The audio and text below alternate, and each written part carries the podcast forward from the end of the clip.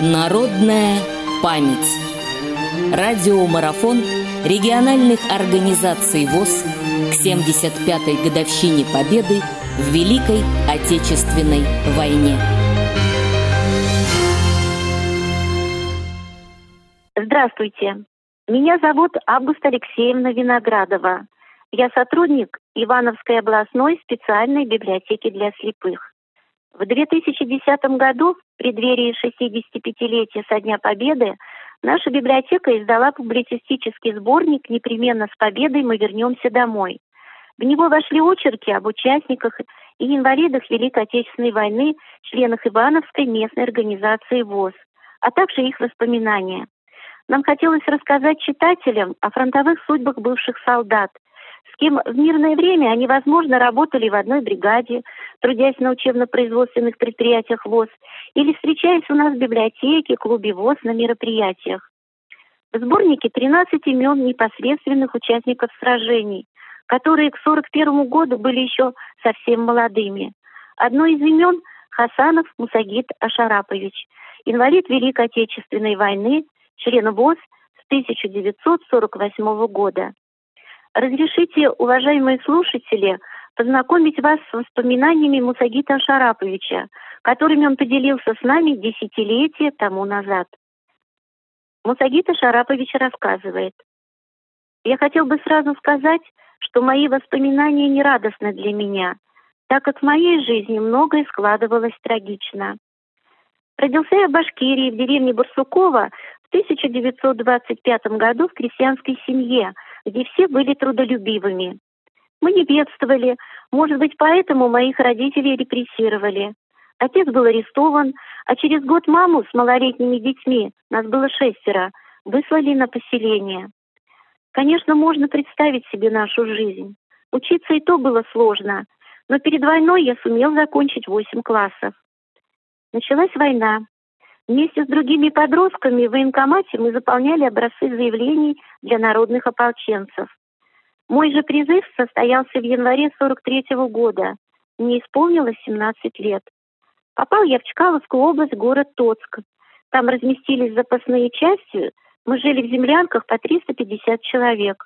Нас обучали воинским специальностям. Я стал минометчиком. В звании ефрейтора, командира минометного расчета, я воевал в воздушно-десантной гвардейской дивизии 13-й гвардейской армии Центрального фронта, которым командовал Рокоссовский.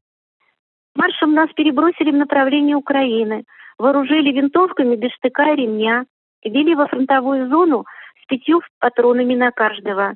Вы гвардейцы, оружие добывайте у врага.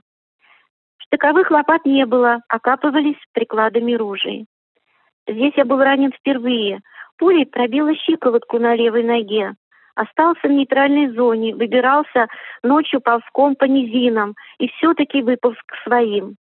Лечился в Курске, ходил на костылях. Выписали из госпиталя с опорной тростью. Таких нас было человек сто.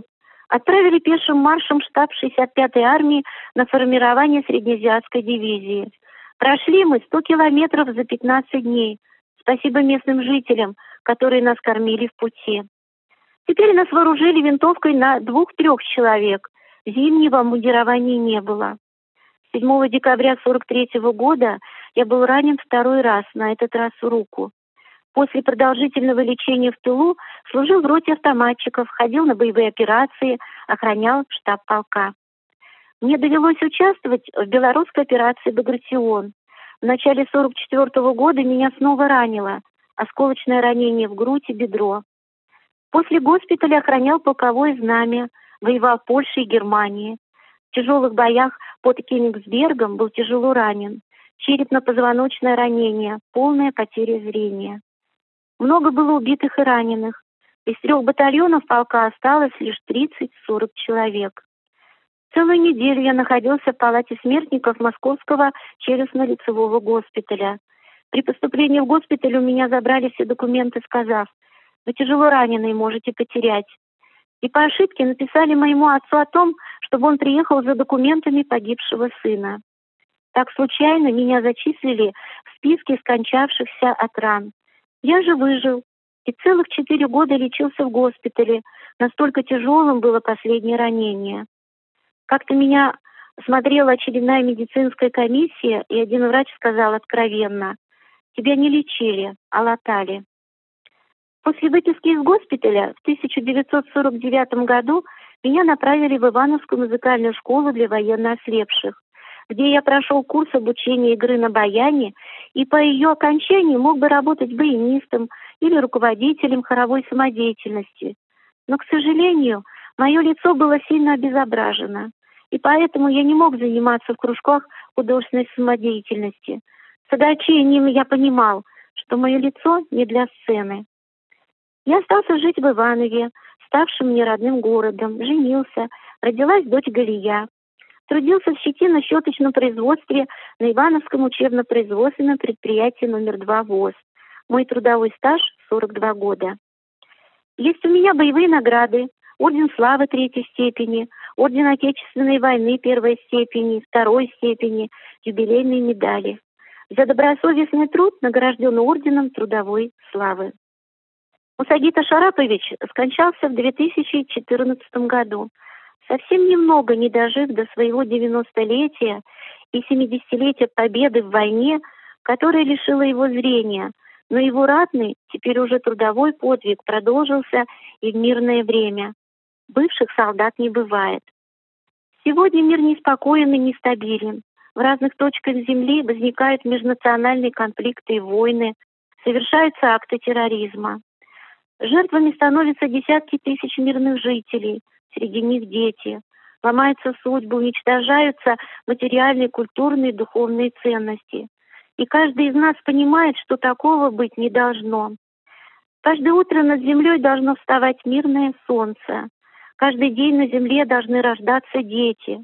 Они появляются на свет, чтобы жить и видеть прекрасное мирное небо, которое будет таким, если на нашей планете Земля не будет войн, и люди всех рас и национальностей будут жить в мире друг с другом. Это зависит от нас, ныне живущих, наших детей и внуков, которым мы должны передать свято хранимую нами память о героях нашей великой Родины.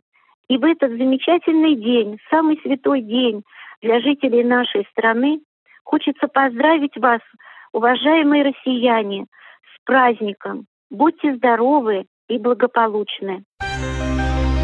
Народная память.